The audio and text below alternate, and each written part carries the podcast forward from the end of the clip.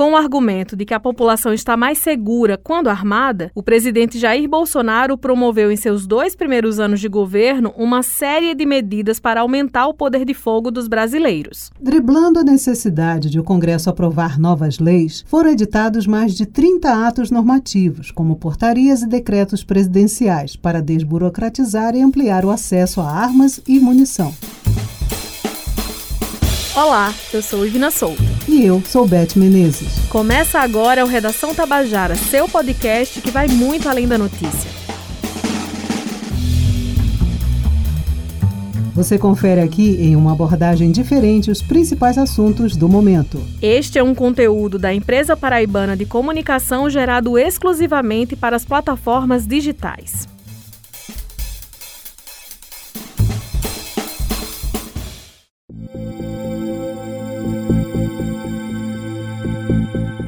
O Estatuto do Desarmamento é uma política de controle de armas que está em vigor no país desde 22 de dezembro de 2003. Ele foi sancionado com o objetivo de reduzir a circulação de armas e estabelecer penas rigorosas para crimes como o porte ilegal e o contrabando. A regulamentação do Estatuto ocorreu por meio de um decreto em 1 de junho de 2004. Em 12 de fevereiro de 2021, cumprindo promessa de campanha, o presidente Jair Bolsonaro publicou quatro decretos presidenciais, elevando a quantidade de armas que um cidadão comum pode comprar. A ampliação foi de quatro armas para seis. Em 2019, já havia passado de duas para quatro. Além disso, atiradores agora foram autorizados a adquirir até 60 armas. E caçadores até 30, sendo exigida autorização do Exército apenas quando essas quantias forem superadas. O volume de munições que pode ser comprado por essas categorias também subiu para 2 mil no caso de de armas de uso restrito e 5 mil para armas de uso permitido. Embaladas pelo discurso da família presidencial de forte apologia ao uso de armas, essas ações têm dado resultados. Estatísticas da Polícia Federal e do Exército, órgãos responsáveis pelo registro de armamentos, mostram que os brasileiros estão se armando como nunca antes. A nossa repórter Camila Alves conversou com o Coronel Pablo Nascimento, presidente da Federação Paraibana de Tiro Esportivo e de Tiro de Defesa.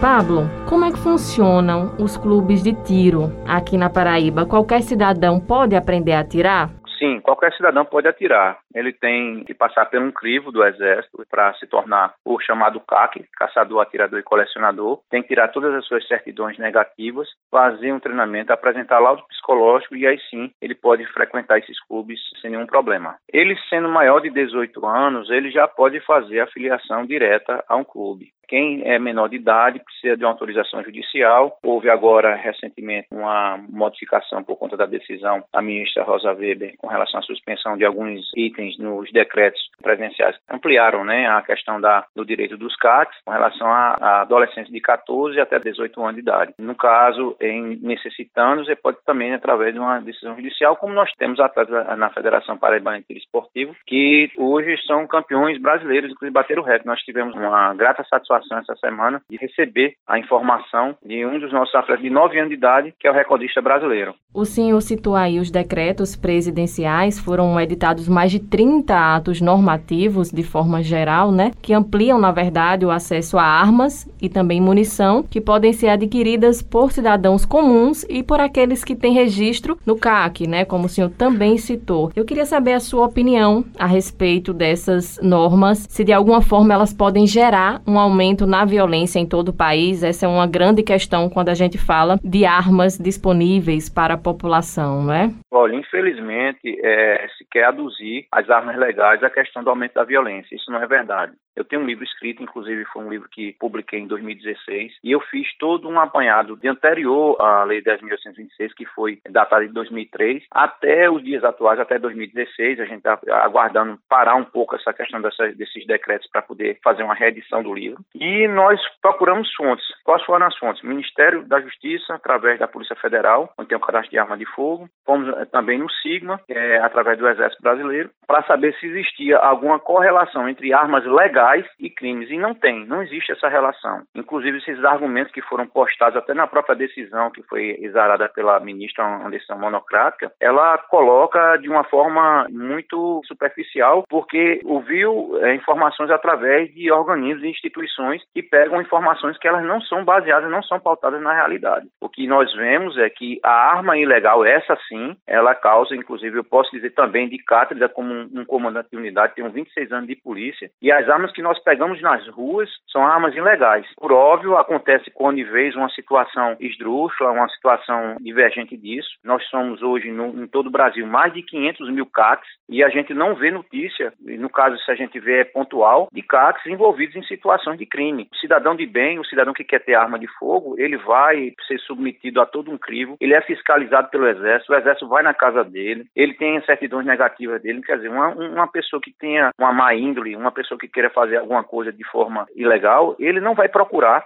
é uma arma legal, ele vai procurar uma arma ilegal, que infelizmente né, é o que a gente mais vê. Então, isso é uma falácia dizer que essa quantidade de armas, que são armas colocadas para o desporto, até mesmo para o cidadão, elas vão servir para o crime. Com relação também a outra indagação que você fez a respeito da questão do, do tiro esportivo e da flexibilização, essa flexibilização ela foi feita exatamente para poder entender o, o panorama, o horizonte de um CAC. Eu treino e também faço competição de, com várias modalidades. Cada modalidade, seja de uma arma curta, uma arma longa, ela exige que o atleta tenha uma arma para treinamento, uma arma às vezes para competição, para um backup no caso de uma quebra. Ela exige também que a arma seja adaptada para aquele determinado tipo de competição. Então, tudo isso faz com que o CAC necessite tanto de armamento como também de munição. Então, esses decretos foram exatamente para poder atender essa classe de, de atletas e competidores para que houvesse uma melhoria na questão da performance nas competições nacionais e mundiais. Há uma preocupação também de situações em que as pessoas estão de cabeça quente e acabam usando a arma de forma inadequada. Então há essa preocupação também, o que, é que o senhor acha, né, desses fatos, dessas ocorrências que a gente costuma ver, de briga de trânsito, de briga de vizinho que acaba em morte? Todos os casos, por exemplo, aqui na Paraíba, que foram evidenciados como briga de trânsito, situações dessa de, de agressividade entre pessoas, quando você vai verificar, a arma que estava sendo utilizada ali é uma arma ilegal. Aí, mais uma vez, querem colocar a culpa naquele cidadão, naquele cidadão de bem, aquele cidadão que está andando armado muitas vezes pelo benefício legal, de misturar com indivíduos criminosos que utilizam-se de armas ilegais para um intento violento. Dentro dos clubes, das federações, todos os nossos sócios e filiados, eles recebem orientação. Agora, pode acontecer que esporadicamente, não é, porque em todo em toda a massa de pessoas existem problemas. Né? Se a gente olhar numa classe de jornalistas tem problema, na classe de policiais tem problema, na classe de magistrado tem problema, todos têm problema. E pode existir problema. Nós somos 500 mil CACs no, no Brasil e não existe nenhuma estatística que potencialize sequer chegar a 0,05% de toda a massa de CACs no Brasil que vieram a se deparar com uma situação dessa. Então é ínfimo, porque existe esse treinamento. O CAC ele tem a noção exata da lei, todas as armas dele são cadastradas, são registradas e existe o controle do Exército. E ele, inclusive, ele sabe que se ele tomar uma atitude dessa, ele, além de, de ter o problema jurídico, ele vai ter também a perda do que talvez ele mais goste, que é de atirar e de treinar.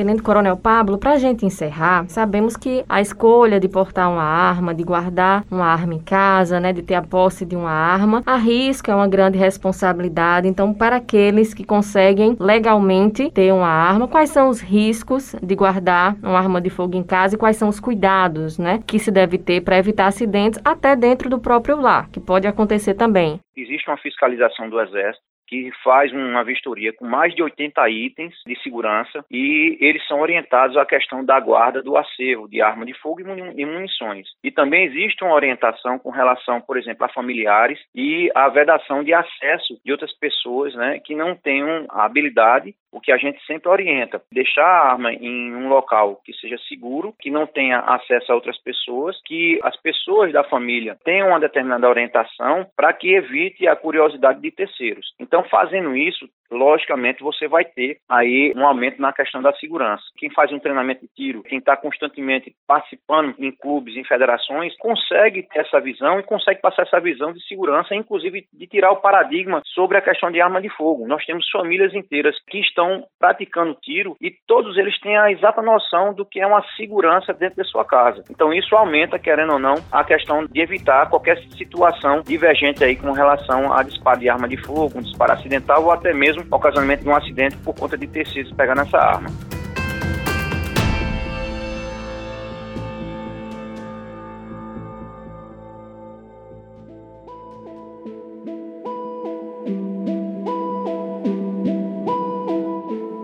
O Estatuto do Desarmamento criou regras mais restritivas para acesso a armas e penas mais duras para porte e posse ilegal. Segundo pesquisas que analisaram seu impacto, houve redução da taxa de crescimento nas mortes por armas de fogo após o Estatuto, em especial em estados como São Paulo, que adotaram medidas mais rigorosas de retirada de armas das ruas. Ou seja, esses homicídios seguiram crescendo, mas em ritmo menor. Segundo a edição mais recente do Atlas da Violência, publicada pelo pelo Instituto de Pesquisa Econômica Aplicada, IPEA, a taxa média anual de crescimento das mortes por armas de fogo passou de 6% entre 1980 e 2003 para 0,9% nos 15 anos após o Estatuto do Desarmamento, entre 2003 a 2018.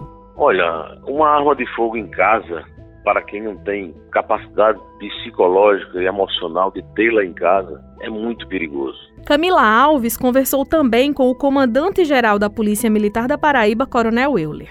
As pessoas que têm problemas emocionais, e principalmente em um momento que nós estamos vivenciando de depressão, de dificuldades financeiras, de desemprego, de conflitos internos, eh, domésticos mais exacerbados, o acesso à arma de fogo tem vários pontos que podem gerar violência. Do aspecto de uma reação no veículo do cidadão usando arma de fogo, há até os índices de suicídios que a gente observa em relação à, possibilidade de solução para quem tem uma arma de fogo. Do conflito conjugal, que às vezes gera violência, que já é muito sério, contra a mulher, contra o homem em algumas situações, que é exceção, mas a solução, quando se tem uma arma de fogo por perto, é a perda de vidas humanas. Então eu, como cidadão e como policial, eu particularmente tenho a visão de que é preciso ter muito mais critérios para que se estabeleça o acesso a armas de fogo.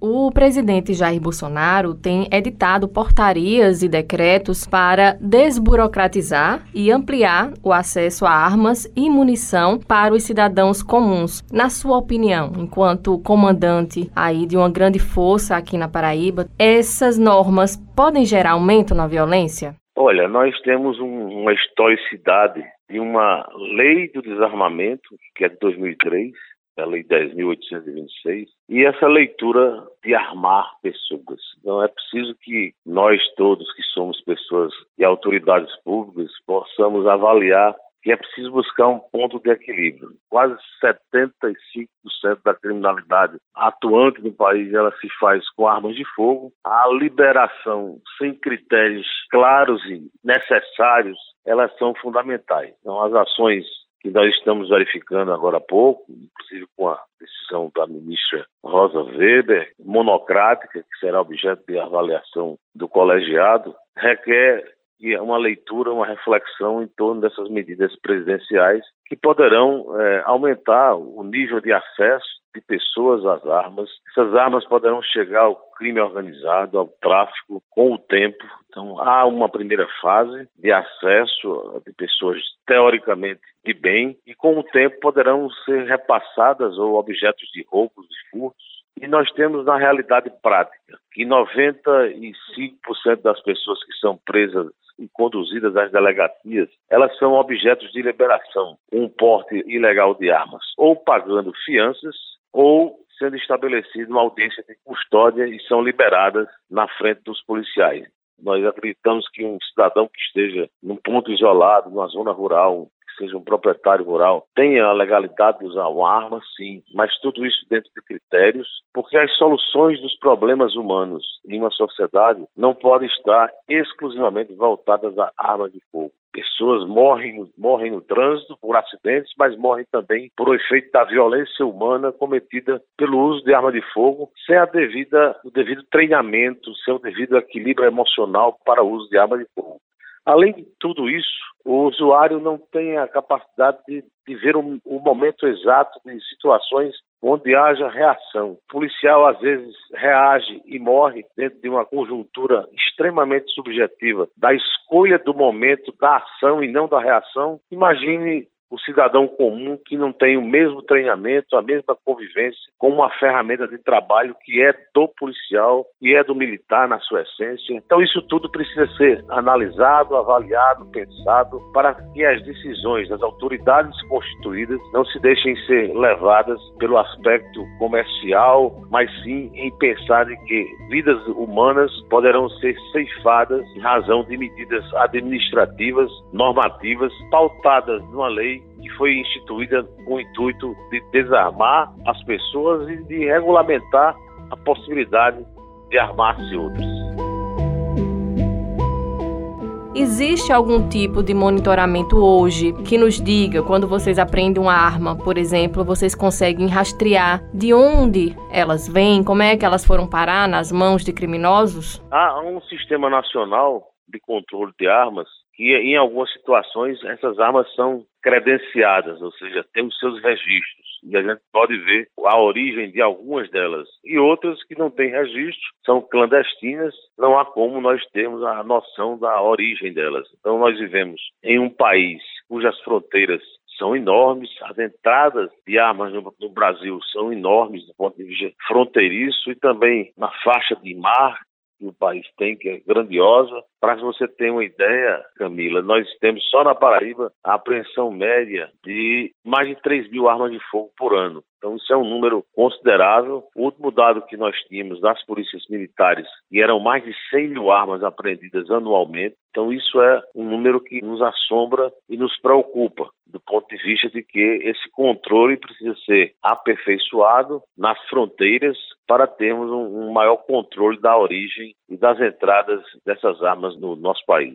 Pois é, e há quem acredite, coronel, né? Existe o argumento de que armar a população seria uma solução para diminuir a violência, né? Que o cidadão poderia proteger a sua família e também se proteger em uma situação de assalto ou, enfim, qualquer outra invasão à sua segurança. O senhor acredita que o cidadão comum, de posse de uma arma, ele consegue proteger sua família de um assalto, por exemplo? Nós temos várias situações de policiais que reagem e perdem a sua vida e às vezes colocam em risco a vida de suas famílias. Então isso é muito subjetivo, eu, eu não acredito que essa seja a solução e nem podemos fazer comparativos em relação a outros países que têm um desenvolvimento social bem além do nosso país. Quando eu falo em desenvolvimento social, eu falo em cultura, falo em educação, falo em emprego. Então, um país que tem esse leque de desempregados historicamente não é de hoje, não é de ontem. O cenário Brasil requer,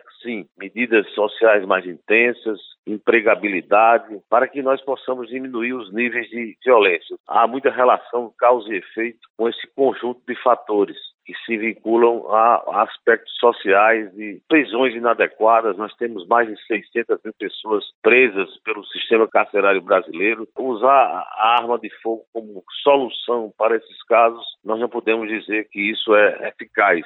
Nós precisamos ter uma legislação nova, construída com responsabilidade pela sociedade brasileira e seus representantes no Congresso Nacional, para que nós possamos efetivamente ter algo equilibrado, sensato, dentro de uma concepção e uma realidade social distinta de outros países, porque cada país tem a sua realidade.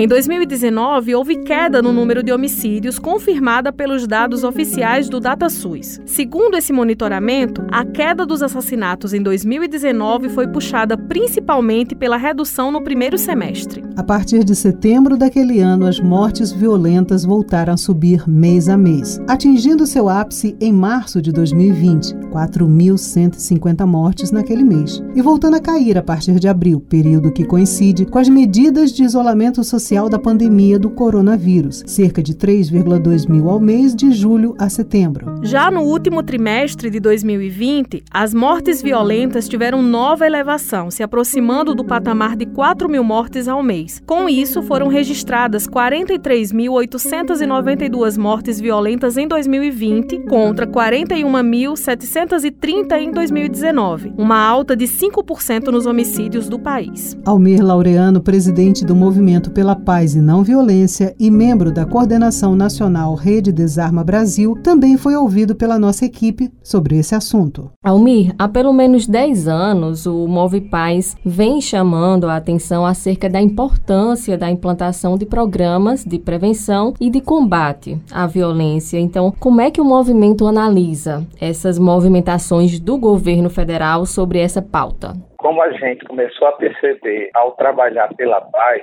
que nós não combatemos ninguém e nem nada, nós trabalhamos em favor da vida pela paz, foi fácil perceber como a sociedade brasileira está submetida a uma absurda violência em todos os sentidos na cidadania brasileira é algo assim de nos preocupar bastante naquela época, desde a da, da, década de 90 que a gente vem trabalhando, né, e depois de 2003 com o Estatuto do Desarmamento, depois do plebiscito em 2005, ficou evidente que a gente deveria trabalhar pelo um controle de armas, porque um dos vetores mais importantes em promover a violência era exatamente as armas. E diante desses novos decretos, não é que facilitam o acesso às armas, como é que vocês têm se mobilizado para impedir que mais armas estejam nas ruas e que esses decretos, de fato, eles passem a valer da maneira que foram publicados? Depois de 2018, houve um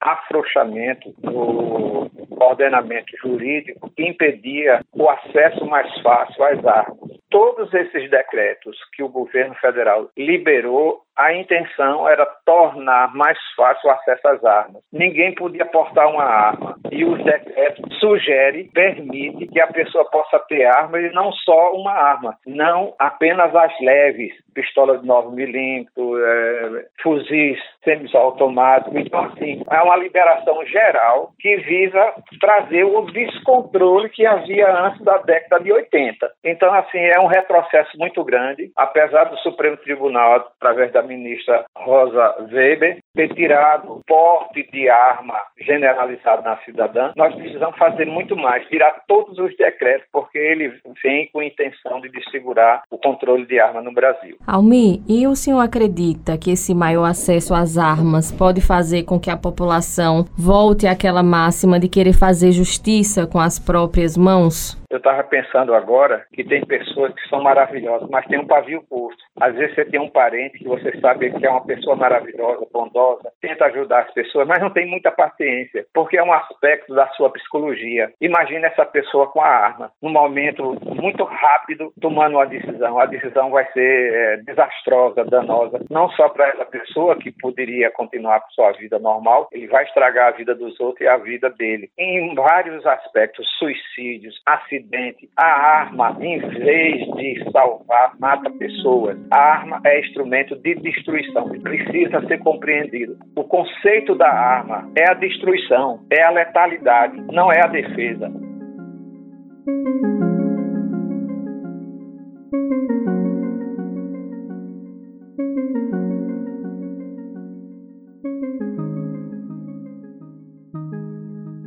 O Supremo Tribunal Federal, STF, começou a julgar no dia 16 de abril a validade dos quatro decretos editados pelo presidente Jair Bolsonaro que flexibilizaram a compra de armas. Os decretos estavam parcialmente em vigor, isso porque a ministra Rosa Weber suspendeu parte dos decretos, atendendo a um pedido da oposição. Agora, o plenário do STF julgará se mantém ou derruba a decisão da ministra. O julgamento acontece em plenário virtual. No plenário virtual, os ministros inserem os votos no sistema eletrônico, sem a necessidade de uma sessão ser convocada para análise do tema. O prazo termina no próximo dia 26. Até a última atualização desta Nesta edição, dois ministros já haviam votado. Rosa Weber e Edson Fachin votaram pela suspensão dos trechos.